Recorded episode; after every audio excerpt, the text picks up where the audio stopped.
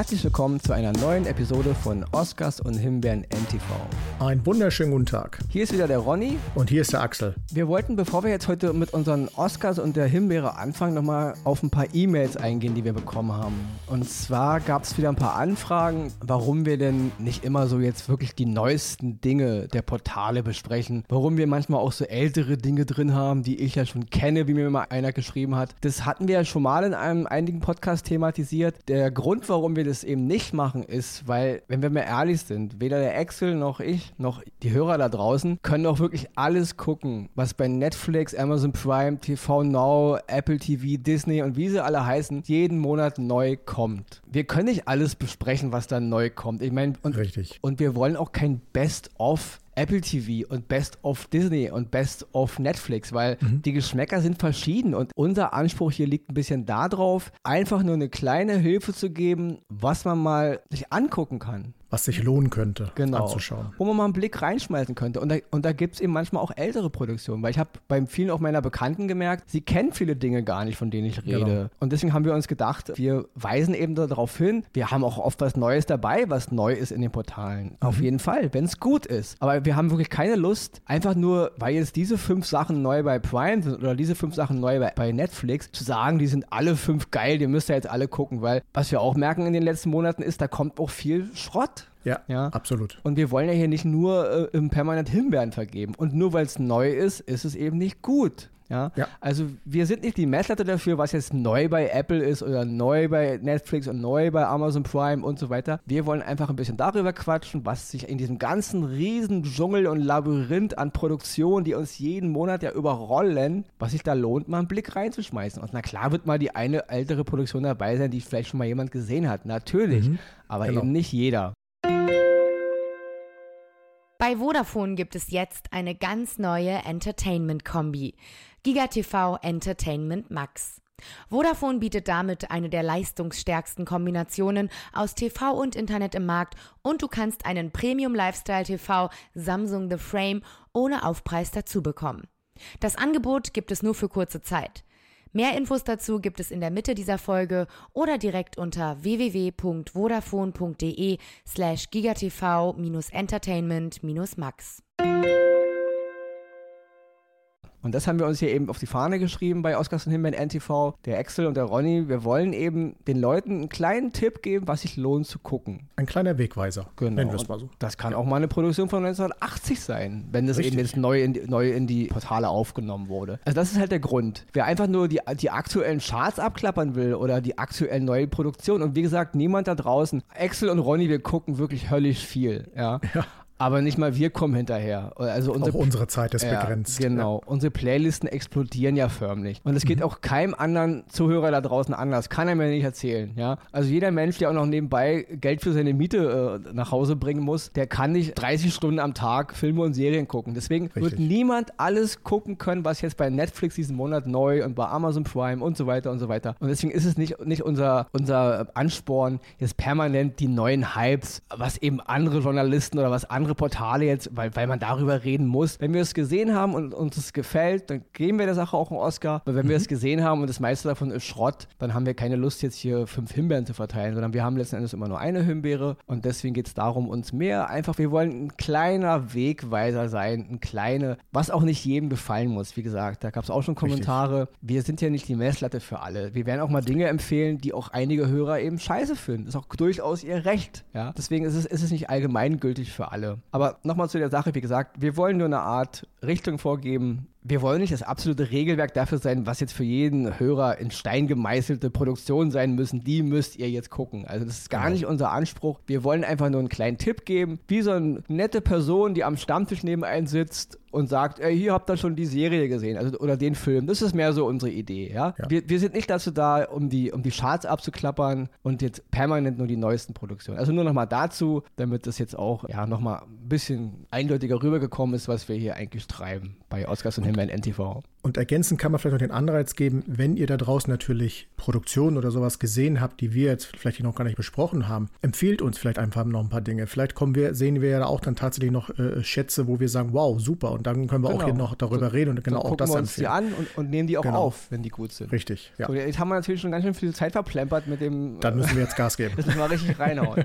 Der erste Oscar diese Woche bei Oscars und Himmel NTV geht an einen Film, also an eine deutsch-österreichische Produktion. Und zwar ist es der Film Gypsy Queen. Der ist jetzt aufgrund der Corona-Pandemie dieses Jahres auch in den Kinos bei uns eigentlich komplett untergegangen. Und der ist jetzt zu sehen bei Netflix. Und in Gypsy Queen geht es um eine junge rumänische Mutter, die von ihrem Vater, also von ihrer Familie in ihrem Heimatort vertrieben wird, weil sie irgendwie schwanger geworden ist ohne Heirat. Also es gibt da irgendwie Dispute. Sie muss dann ihre Familie verlassen und landet dann irgendwie in Hamburg und schlägt sich dann dadurch als, ja, als Putzkraft, wie man es halt so kennt. Sie kriegt auch keine Wohnung alleine, weil sie halt aus Rumänien kommt und keine richtigen, na, ihr, ihr Werdegang halt nicht so ist. Und wir kennen ja auch ein bisschen dieses Bild, was ja der durchschnittliche Deutsche so ein bisschen von den Romas hat. Also wir sehen die halt immer auf den Straßen, halten die alle für Zigeuner und für Bettler und so. Also die hat, hat wirklich einen sehr, sehr schweren Stand. Und der Film beleuchtet so ein bisschen, wie diese Frau lebt, wie sie versucht, ihre beiden Kinder durchzubringen in Hamburg, wie die Gesellschaft so mit ihr umgeht, wie auch das Arbeitsumfeld mit ihr umgeht. Also es ist wirklich eine, sage ich mal, so eine kleine Sozialstudie.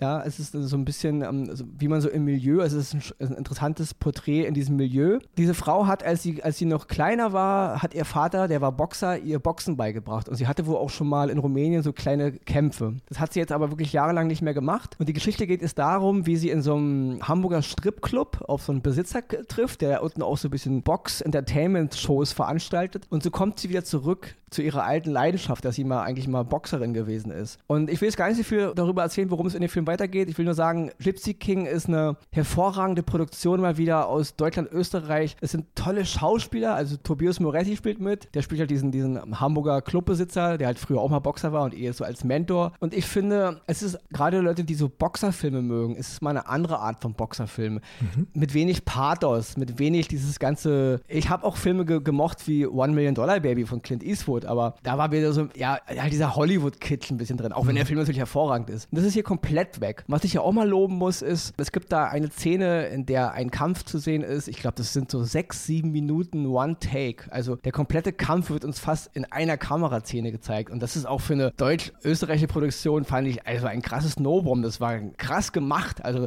das ist man eigentlich sonst, sonst nur aus Hollywood-Filmen äh, gewöhnt. Und deswegen kann ich wirklich jedem, der auf Underdog-Filme, auf, auf Boxer-Filme und auch eben auch auf, auf Milieufilme steht, den Film Gypsy Queen ganz, ganz, ganz, ganz doll ans Herz legen, auch wenn ich diese Floskel langsam, langsam nicht mehr hören kann, dieses ans Herz legen, aber trotzdem ans Herz gelegt. Das ist ein ganz toller Film. Es ist ein feiner Film. Es ist ein Film, der seinen Fokus wirklich sehr schön auf diese Frau aus Rumänien legt, wie sie so lebt und wie sie sich im Grunde ans Licht zurückkämpft. Eine, eine schöne Sozialstudie und eben auch eine, ein ganz toller Boxerfilm. Und damit gebe ich jetzt ganz, ganz schnell die, die Fackel weiter an Axel. Okay, und ich gebe jetzt richtig Gas. Nein, natürlich. Ich versuche es in Ruhe Weil trotzdem gut rüberzukriegen.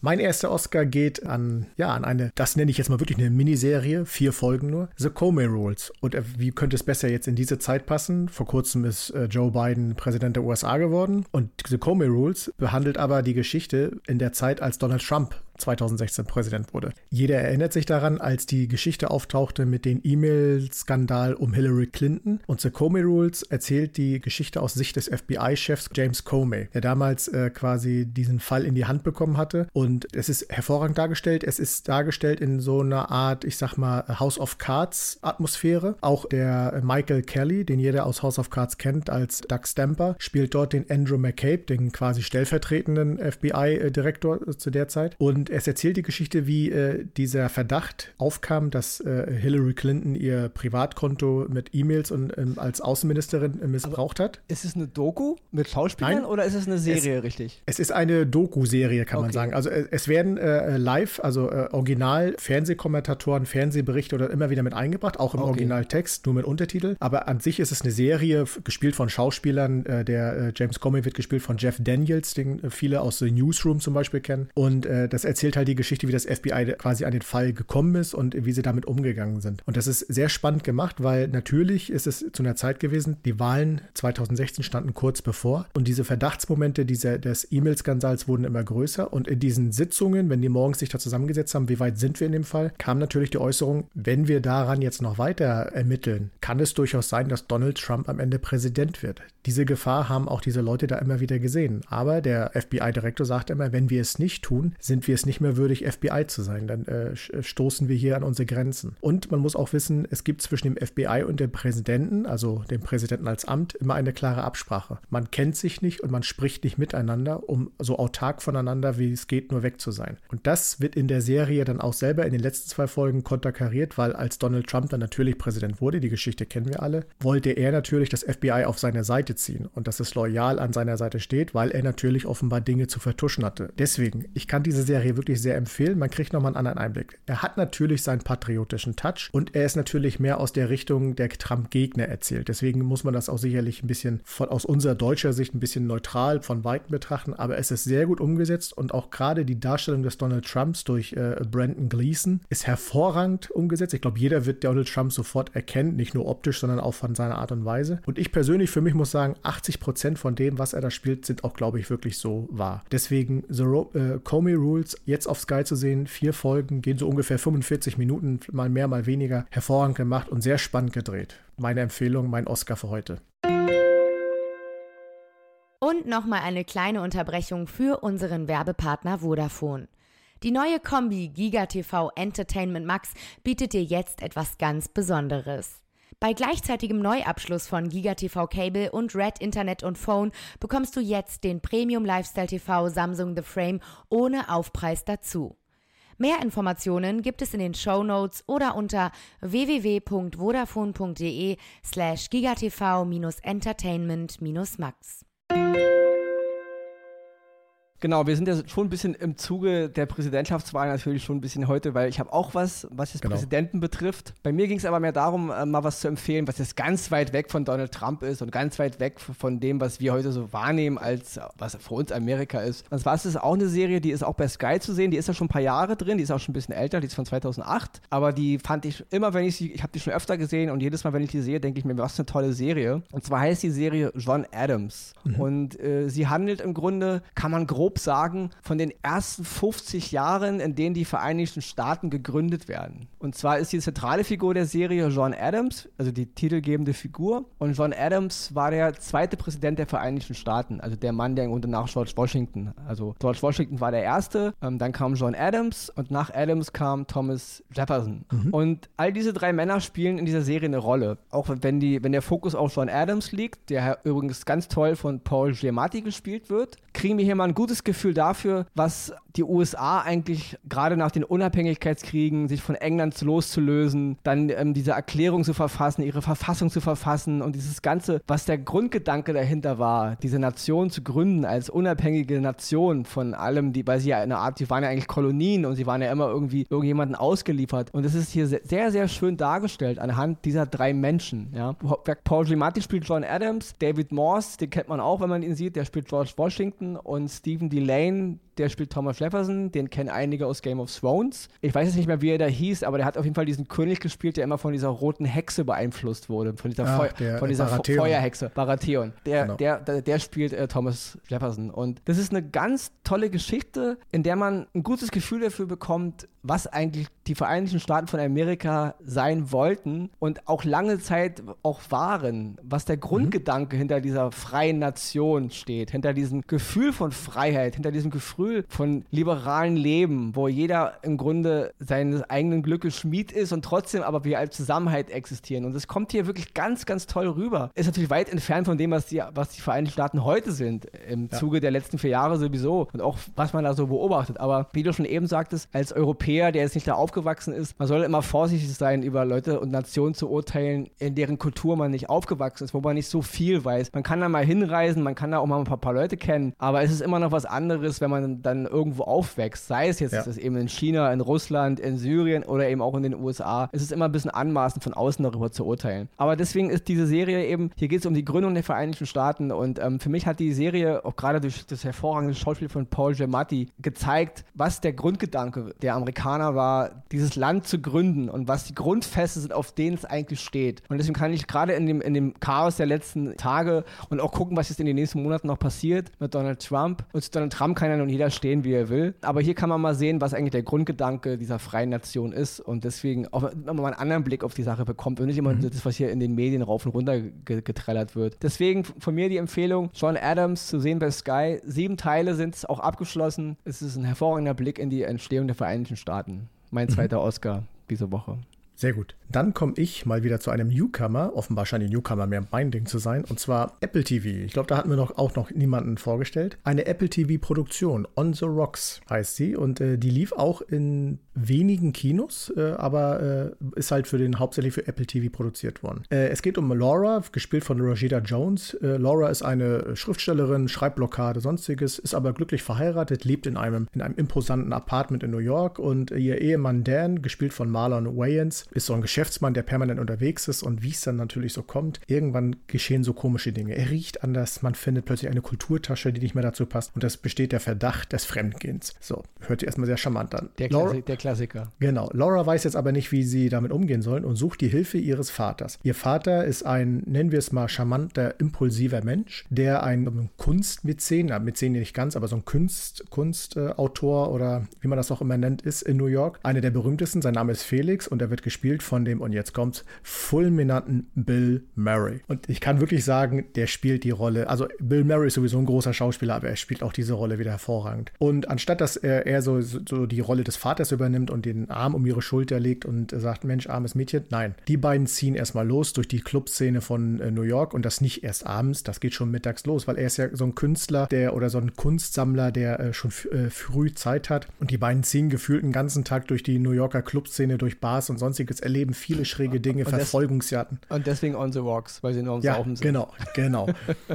äh, Verfolgungsjagden mit Taxis und äh, äh, Halbschlägereien und sonstiges. Er selber hält sich für den charmantesten Mann und versucht zu flirten, wo man wirklich die Hände vorm Kopf zusammenschlägt und sagt, welche Frau fällt auf die Scheiße denn bitte schön rein? Und das ist so herrlich, sehr liebevoll äh, gedreht und auch umgesetzt und äh, hat aber auch zwischendurch immer mal wieder Momente, wo es um die eigentliche Geschichte geht, weil eigentlich will Laura herausfinden, was mit ihrem Mann ist. Das Ende verrate ich nicht, das ist nämlich sehr überraschend, deswegen lohnt es sich, wer die Möglichkeit hat. Und es ist ein Film, keine Serie. Es ist, nein, Nein, nein, ist ein, ein Film. Film. Okay. Ist, ein Film, genau. Wer die Möglichkeit hat, äh, über Apple TV, manchmal kennt man ja den einen oder anderen, der es dann hat und man setzt sich dann zusammen, kann ich nur empfehlen, On the Rocks, ein wirklich gelungener Film, der viel Humor dabei hat, aber auch viel einfühlsam, auch viel so die Fragen über Eifersucht und Liebe, wie spielt das alles zusammen, worauf kommt es an? Und wie gesagt, das Ende ist dann doch eher überraschend, damit hätte ich nicht gerechnet und deswegen kann ich sehr empfehlen, On the Rocks auf Apple TV, mein zweiter Oscar für heute mit Bill Murray. Viel Spaß dabei. Und damit sind wir bei unserer Himbeere und oh, da wir jetzt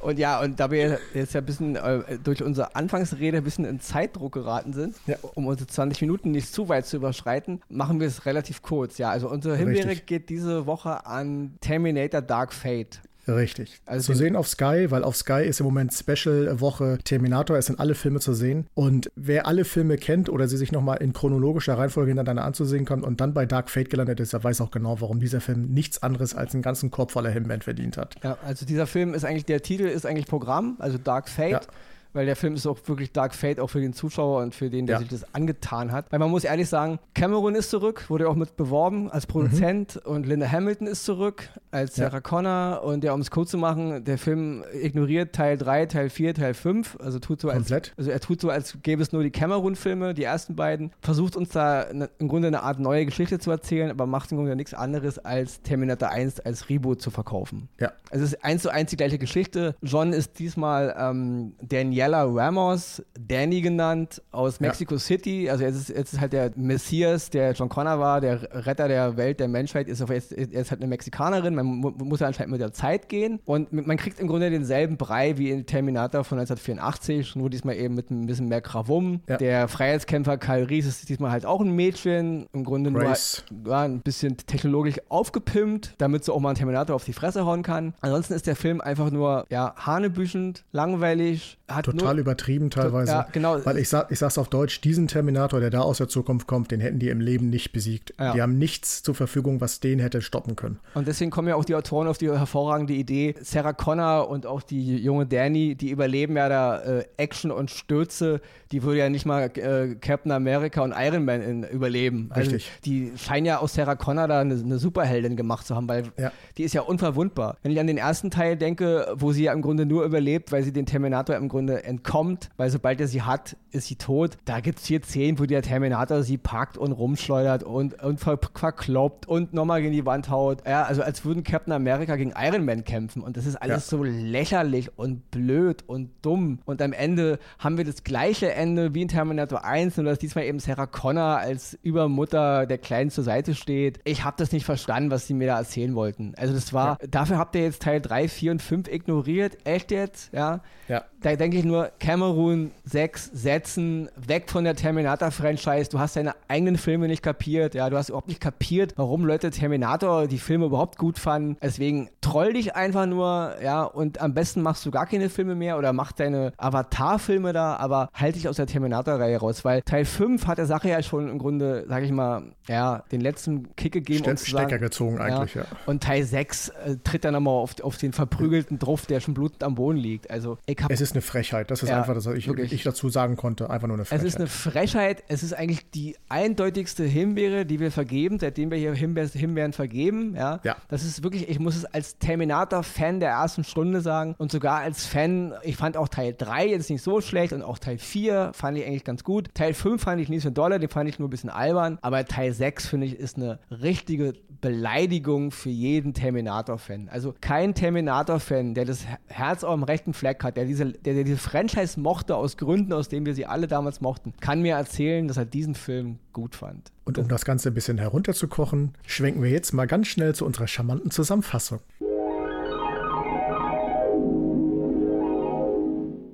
Die Oscars gibt es diese Woche für Gypsy Queen, deutsch-österreichisches Boxdrama um eine junge Rumänin in Hamburg, zu sehen bei Netflix. The Comey Rule, vierteilige Polizserie mit Jeff Daniels und Brandon Gleason, zu sehen bei Sky. John Adams, siebenteilige Miniserie um die Gründung der Vereinigten Staaten von Amerika, zu sehen bei Sky. On the Rocks, Comedy-Drama von Sofia Coppola mit Bill Murray, zu sehen bei Apple TV. Die Himbeere geht dieses Mal an Terminator, Dark Fate, sechster Film der Terminator-Reihe von Deadpool-Regisseur Tim Miller, zu sehen bei Sky.